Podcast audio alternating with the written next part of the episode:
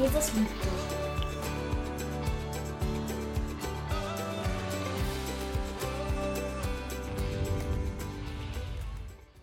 Vor 200 Jahren gab es einen König hier in diesem Land, von dem wird erzählt, dass er sehr volksnah war.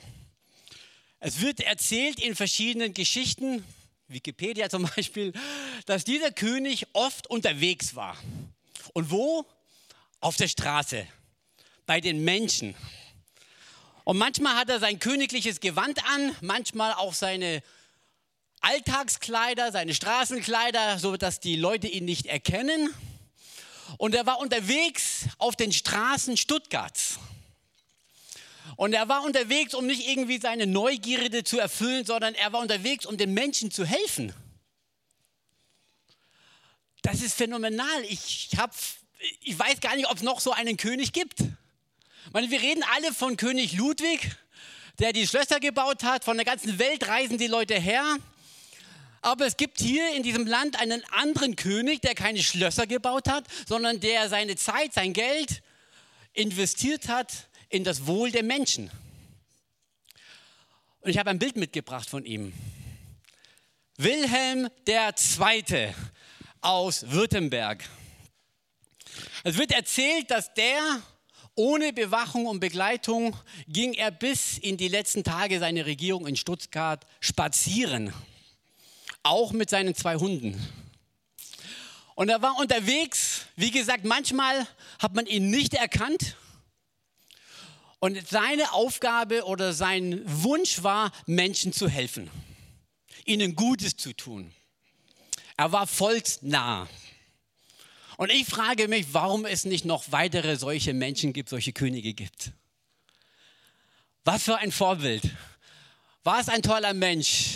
König Ludwig, weltbekannt, weil er Schlösser gebaut hat. Wilhelm II., relativ unbekannt. Was hat er gemacht? Er hat Menschen geholfen.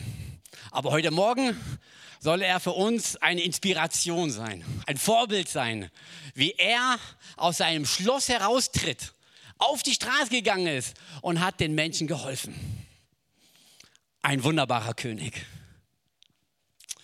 Tja, wie gesagt, es gibt nicht viele von solchen Königen, die so volksnah waren, die das Wohl der Menschen im Blick hatte, aber es gibt tatsächlich noch einen König, der ebenso sehr menschennah war. Und zwar war das nicht nur ein König, sondern es war, wie soll ich sagen, der Oberkönig. Die Bibel sagt, er war der König aller Könige, der Herr aller Herren. Also höher geht's nicht. Wenn du mal richtig groß sein möchtest, dann ist das das höchste Ziel, das du anstreben kannst. Gell? Nicht nur der König, sondern der Oberkönig. Werden wir nie schaffen, ist auch nicht unser Ziel. Aber der König der Könige, Gott, Herr der Herren, machte sich klein und wurde Mensch und ging unter uns Menschen umher. Jesus war unter uns unterwegs. Und er war nicht, um hier irgendwie auszukundschaften oder zu kritisieren oder Finger zu zeigen, sondern er war hier, Anteil zu haben an das Leben der Menschen. So wie der König Wilhelm, der hat Anteil genommen an seinem Volk. Die, einzigen, die einzelnen Schicksale waren ihm wichtig. Er hörte hin. Er reagierte drauf, er tat, was er konnte. Und so ist auch dieser König der Könige, der hier ist und Anteil an uns nimmt. Und die Frage ist ja, wie weiß ich, dass Gott Anteil an deinem und meinem Leben hat? Gut, zum einen sagt die Bibel in mehreren Stellen, fürchte dich nicht, ich habe dich erlöst, ich habe dich bei deinem Namen gerufen, du bist mein. Ich kenne deinen Namen. Okay, so what? Wirst du vielleicht sagen, okay, ähm, ich kenne auch viele andere Namen und die sind mir relativ auch egal. Gell? Wir kennen alle Menschen wie Olaf Scholz oder Arnold Schwarzenegger oder Riso oder sonst ein YouTuber. Wir kennen die Namen. Aber es sagt noch nicht aus, ob wir an ihnen interessiert sind. Okay, fair enough. Der Name sagt noch nicht alles. Aber wir können eine andere Bibelstelle schon mal äh, nachschauen. Da erkennen wir, dass nicht nur dein Name wichtig ist, sondern du als Person bist dem König der Könige wichtig. Und das ist diese nächste Stelle, wo Gott sagt, ich habe selbst deine Haare auf deinem Kopf gezählt. Und das ist schon irgendwo erstaunlich. Gott weiß, wie viele Haare ich auf dem Kopf habe. Na gut, bei mir ist es nicht so schwierig. Da ist man schnell mit Zählen durch. Aber es gibt andere Menschen, da braucht man ein bisschen länger zum Zählen. Und Gott weiß, dass wer immer du bist, die Monika oder der Lukas, du hast 93.468 Haare auf dem Kopf und heute werden noch 78 rausfallen. Das weiß Gott. Bis ins kleinste Detail. Und so merken wir, dieser König, der Könige, der kennt nicht nur unseren Namen, sondern wir sind ihm wichtig. Und zwar so wichtig, dass er selbst Details in unserem Leben kennt, die eigentlich gar nicht so wichtig sind, oder? Ich meine, was ändert das mein Leben, wenn ich genau die Anzahl der Haare weiß auf meinem Kopf? So what? Gell? Aber wir merken in dieser Bibelstelle, dass Gott das Bedeutsame und das Nicht-Bedeutsame, also das Wichtige und das Nicht-Wichtige in deinem Leben und meinem Leben wichtig ist. Die Anzahl der Haare.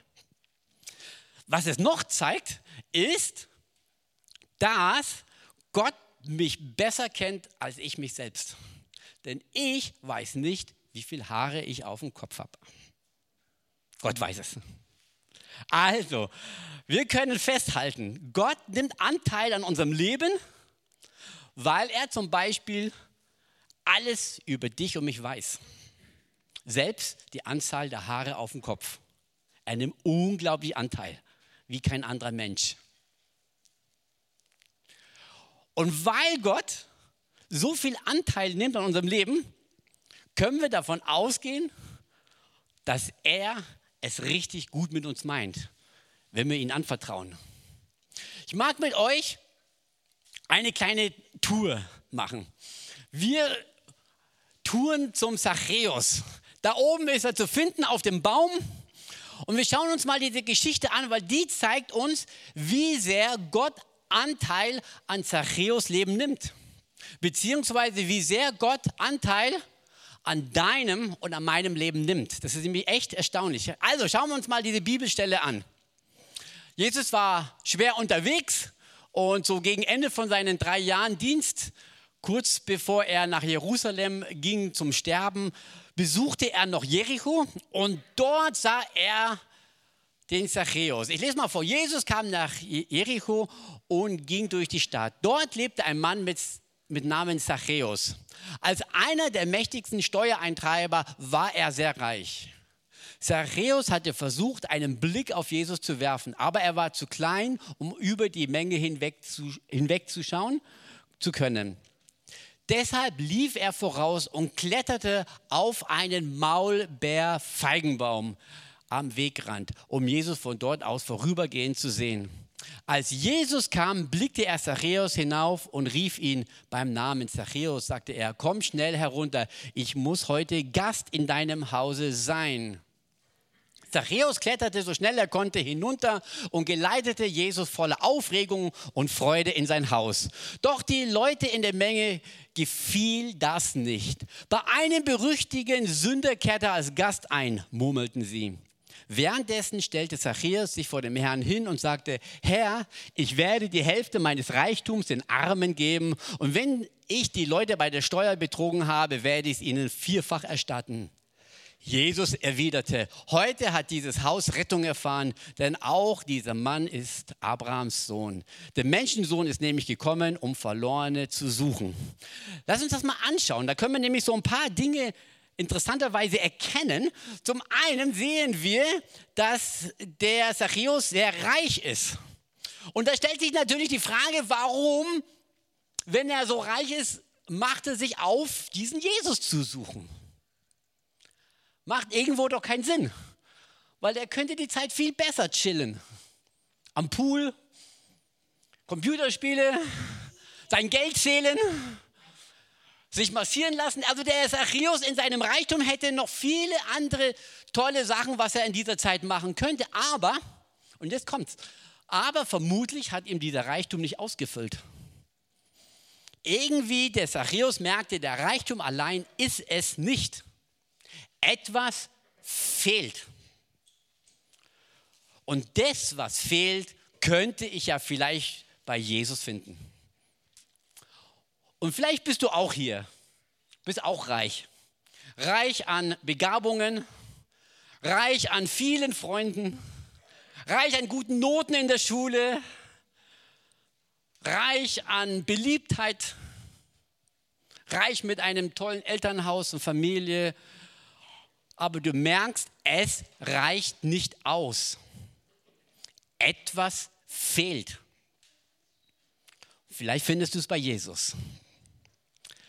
Der Zachäus sagte, okay, ich mache mich auf und guck mal, ob Jesus dieses Fehlende in meinem Leben ausfüllen wird. Und dann sehen wir auch, der Zachäus hier war sehr klein. Tja, und vielleicht fühlst du dich auch manchmal klein. In dieser Hinsicht, dass du dich Minderwertigkeit fühlst, minderwertig fühlst. Oder klein in der Hinsicht, dass du nicht ernst genommen wirst. Oder in der Klasse wirst du immer hinten angestellt, dass sie sagen, der Tobi hat es ja eh besser drauf, lass ihn reden. Und deine Geschwister sind eh besser. Dass du dich klein fühlst und denkst, okay, ich bin eigentlich nicht so wichtig. Ich bin ja nur ein Kleiner oder eine Kleine. Und Zachäus hat sich sicherlich auch minderwertig gefühlt als kleiner Mann.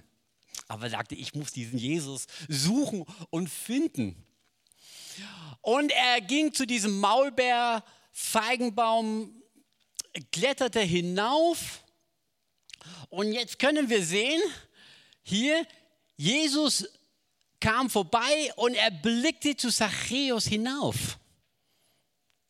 Interessanterweise, Jesus ist nicht einfach vorbeigelaufen und hat diesen kleinen Mann auf dem Baum missachtet oder gar nicht mal gesehen, sondern er sieht selbst das Kleine, das Unbedeutsame in Anführungsstrichen. Oh, da ist ja jemand. Und er sieht Zachäus. Und das ist die erste Begegnung, die Zachäus mit Jesus macht. Ist es nicht schön, wenn du Jesus begegnest und du wirst gesehen? Du wirst wahrgenommen. Du wirst ernst genommen. Du wirst erkannt. Also die erste Begegnung mit Jesus war schon mal richtig wohltuend. Ich bin in dem Blick von Gott. Ich bin in dem Blickfeld vom König der Könige. Und jetzt könnte man meinen, okay, Jesus sagt, hey, Zachäus, ich habe so ein paar Geschichten von dir gehört, komm mal schnell runter, ich muss jetzt mal den Kopf waschen. Nein, er sagte, hey, komm mal runter, ich will zu dir nach Hause. Und das ist sehr interessant, weil, wisst ihr wo, an welchem Ort ihr weint, lacht, traurig seid, euch freut, an welchem Ort ist es in eurem Leben am meisten? Zu Hause, richtig, zu Hause. Das bedeutet, Jesus sagt, ich will an dem Ort hin, wo du traurig bist, wo du weinst, wo du lachst, wo du dich freust. Ich will in dein Leben, ich will in deinen Alltag, ich will da Anteil nehmen und nicht nur beim Vorbeigehen am Baum, sondern ich will zu dir nach Hause. Dort, wo du lebst, dort, wo du bist, dort, wo du über deine Probleme nachdenkst, dort, wo du weinst und dort, wo du auch lachst, da will ich hin. Ich will dabei sein, in dir, bei dir. Und das ist dieser Anteil, den Gott für dein und für mein Leben hat. Er will Anteil haben. Und ich muss ganz ehrlich sagen, ich war 14 Jahre alt, wo ich erkannt habe, erkannt habe, dass Gott nicht irgendwie von einem Stern zum anderen hüpft in großer Freude, sondern dass er hier ist und ich bin ihm wichtig. Und mein Leben ist ihm wichtig. Und er will Anteil nehmen. Und muss ganz ehrlich sagen, wo ich das damals mit 14 ergriffen hat, dieser große Gott will Anteil an meinem Leben. Ihm ist alles wichtig in meinem Leben. Da war ich fasziniert und gesagt, diesen Gott, den muss ich kennenlernen. Der muss in mein Herz, der muss in mir wohnen. Ich will ihn. Und interessanterweise auch bei Zachäus, dem musste man jetzt gar nicht sagen, okay, Zachäus, jetzt muss ich dir mal deine ganzen Sünden hier aufdecken. Hier, du bist ja ein richtig gemeiner Mann. Der sagte gleich von, von vornherein selber, hey, Jesus, ich werde alles wieder gut tun. Ich werde alles wieder, ähm, alles, was ich betrogen habe, ähm, werde ich wieder zurückerstatten. Ich bringe das alles in Ordnung. Und Jesus musste nichts mehr sagen, sondern außer, hey, dieses Haus hat Rettung erfahren. Was hier auch noch interessant ist, ist, dass diese Leute ähm, gar nicht so glücklich waren, dass Jesus dorthin ging. Man könnte meinen, okay, endlich geht Jesus hier zum Zachäus, um ihm mal den Kopf richtig zu waschen, ihn seine Sünden zu benennen. Aber Jesus ließ sich davon nicht abbringen und beirren, sondern er sah den Zachäus, wie er ist. Sein Herz, seine Motivationen, seine Ambitionen und er liebte ihn. Und vielleicht bist du auch hier und denkst, okay, ich bin ein Nix. Ich habe versagt, ich habe gelogen, ich habe meine Eltern betrogen, ich habe den Lehrer angelogen, ich habe geschummelt in der Schulaufgabe, ich habe das und dieses alles gemacht, ich bin da eigentlich nicht würdig. Und selbst deine Klassenkameraden sagen, hey, du bist ja richtig übel drauf. Du bist es nicht würdig. Gell? Aber Jesus ließ sich dann nicht beirren, was die Leute über Zachäus sagten, sondern er sagte, ich will trotzdem, ich will trotzdem zu ihm nach Hause. Und das finde ich das Schöne. Jesus nimmt uns an, wie wir sind. Wir müssen nicht gut sein, perfekt sein, alles richtig machen, sondern wir dürfen zu ihm kommen, wie wir sind.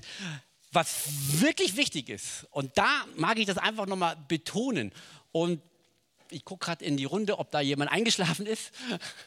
Ich sehe mal niemanden, der schläft. Wenn jemand schläft, bitte kurz aufwachen.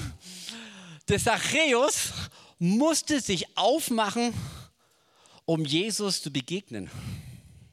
Es war nicht so, dass Jesus sagte, okay, jetzt hol mir mein, mein, mein Handy raus und äh, google ich mal, wer hier alles noch in der Stadt wohnt und wen man noch besuchen kann. Nein, Jesus lief durch die Stadt und er war offen für alle Menschen. Er will Anteil haben für alle Menschen, mit allen Menschen. Aber Zachäus, der musste sich aufmachen. Der musste aufstehen und loslaufen zu Jesus und auf diesen Berg, auf diesen äh, Maulbeer, Feigenbaum klettern, um gesehen zu werden. Und das bedeutet einfach sitzen, vielleicht kommt Jesus, vielleicht nicht. Hey, es ist deine, meine Verantwortung, die Tür zu Gott aufzumachen, ihn zu suchen. Und das ist wichtig. Er ist da, sagt die Bibel, er klopft an, aber die Bibel sagt nicht, er, er bricht in das Haus hinein und sagt, hier bin ich, Zeit zum Ändern. Hey, der klopft an, der klopft an deinem Lebenstür. Hör mal deinen Herzschlag, wie da Jesus klopft. Er klopft an und du darfst dich aufmachen und sagen, okay, ich öffne die Tür für ihn. Ich kletter auf diesen Baum, dass Jesus mich sieht. Sagen, hier bin ich. Ich will dich haben. Und Zachäus war ein anderer Mensch. Ich glaube, der bereute das nicht. Und so merken wir, Gott will Anteil an unserem Leben haben. Er will Anteil an deinem Leben haben und an meinem Leben haben. Und manchmal empfinden wir das Leben wirklich so als eine Last, die schier unerträglich ist. Aber Jesus sagt, hey, lass mich da hineinkommen, denn ich will dir Ruhe geben. Ich will dein, deine Last nehmen. Und mein Joch ist sanft, mein Last ist leicht. Ich will Anteil an deine Schwierigkeiten haben, an deinen Problemen haben. Ich habe mal ein Bild gehört und das habe ich nicht mehr vergessen, daran denke ich immer wieder. Einer sagte mal, dass Jesus Anteil an unserem Leben nimmt, ist wie Zwei Herzen, die eine gemeinsame Last tragen. deine Last mit Jesus zusammen. Zwei Herzen tragen eine Last. Dein Problem, deine Schwierigkeiten, die trägst du nicht allein, sondern Jesus trägt es mit dir. Und es gibt mehrere Personen in der Bibel, die erfahren haben, dass Jesus wirklich Anteil nimmt an ihrem Leben. Und ich möchte langsam zum Schluss kommen, weil ich wage noch unseren Blick auf eine Person werfen, der mit Gott sein Leben gegangen ist. Durch Tiefen, durch Höhen, als Flüchtling, als König, der alles durchgemacht hat. Und der so gegen Ende von seinem Leben dann die Feder nahm und sagte, okay, jetzt schreibe ich mal was auf. Irgendetwas, was ich aus meiner Erfahrung jetzt der Welt geben möchte. Und das war der David. Er nahm eine Feder und er schrieb den Psalm 37. Und dieser Psalm hat mehrere Verse und ich möchte, dass wir uns auf einen Vers besinnen. Er schrieb im siebten Vers, äh, fünften Vers, lass den Herrn deinen Weg bestimmen, vertrau auf ihn und er wird es wohl machen oder er wird es segnen oder er wird es vollenden. Es gibt da verschiedene Bibelübersetzungen, die hier verheißen, wenn wir den Herrn anempfehlen. Wenn man die Ursprache anschaut, da steht drin, empfehle dem Herrn deinen Weg. Empfehle sie Gott. Und wenn man die wortwörtliche Übersetzung nimmt, da steht rollen oder wälzen. Wälze deinen Weg auf Gott. Wälze deine Zukunft, deine Ängste, wälze es auf Gott, rolle es auf Gott, übergib es ihm, empfehle es ihm. Und zum Schluss muss ich euch was sagen, was wirklich total wichtig ist, was mir heute noch unglaublich hilft. Wenn er geschrieben hatte, David, empfehle den Herrn deinen Weg, vertrau ihn und er wird es vollenden dann steht nicht geschrieben, mache deinen Weg perfekt oder mache alles richtig oder mache es professionell und vertraue Gott und er wird es wohl tun. Da steht nichts von perfektionell, perfekt oder richtig machen, sondern empfehle es dem Herrn. Und das nimmt unglaublich viel Last und Druck weg, zu wissen, ich muss es nicht richtig machen. Wenn ich es richtig mache, wunderbar. Dann ist gut. Und wenn ich es nicht richtig mache, egal, ich darf meinen Weg, so wie ich denke, wie ich es für richtig halte, dem Herrn empfehlen. Sagen, Gott, so stelle ich es mir vor. Das würde ich mir wünschen. Was denkst du darüber? Empfehlen. Und da wir erkannt haben vorhin mit den Haaren, ihr erinnert euch, er erkennt uns besser wie wir uns selbst, können wir davon ausgehen, wenn wir ihm unser Leben empfehlen, weiß er am allerbesten, was für uns gut ist. Und wird was Gutes daraus machen. War wie mit dem Jungen mit den fünf Brote und zwei Fische, die er zu Jesus gebracht hat. Da hat Jesus nicht gesagt, hey, ich erwarte hier professionelles Auftreten. Hey, da sagte er, danke. Danke für die fünf Brote und zwei Fische. Ich nehme sie und ich werde sie segnen. Ich werde was Gutes daraus machen. Und du darfst zu Jesus kommen mit dem, was du hast. Deine Gaben, deine Wünsche, deine Vorstellungen und sagen, Gott, es muss nicht alles richtig sein, es muss nicht alles perfekt sein, es muss nicht alles professionell sein.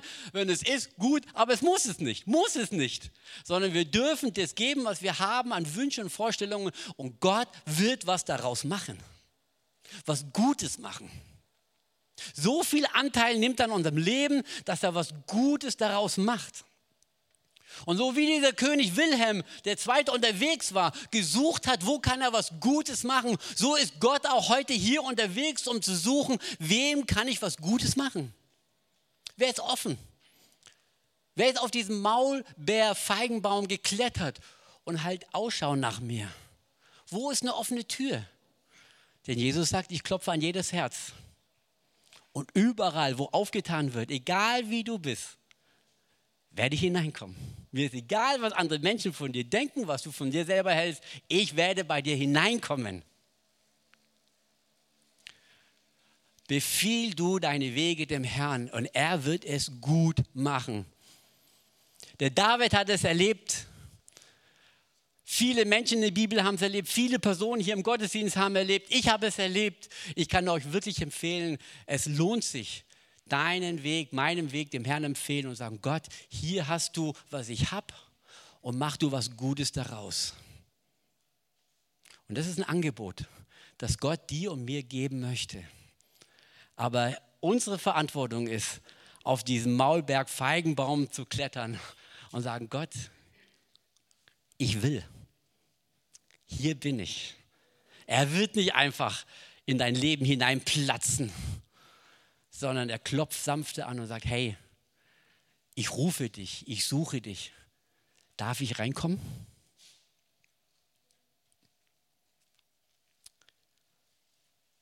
Lasst uns zusammen beten. Ihr dürft sitzen bleiben, eure Augen schließen und mit mir beten. Jesus, wir sind dir so dankbar, dass obwohl du der König der Könige bist, dass ich dir wichtig bin dass du Anteil an meinem Leben nimmst.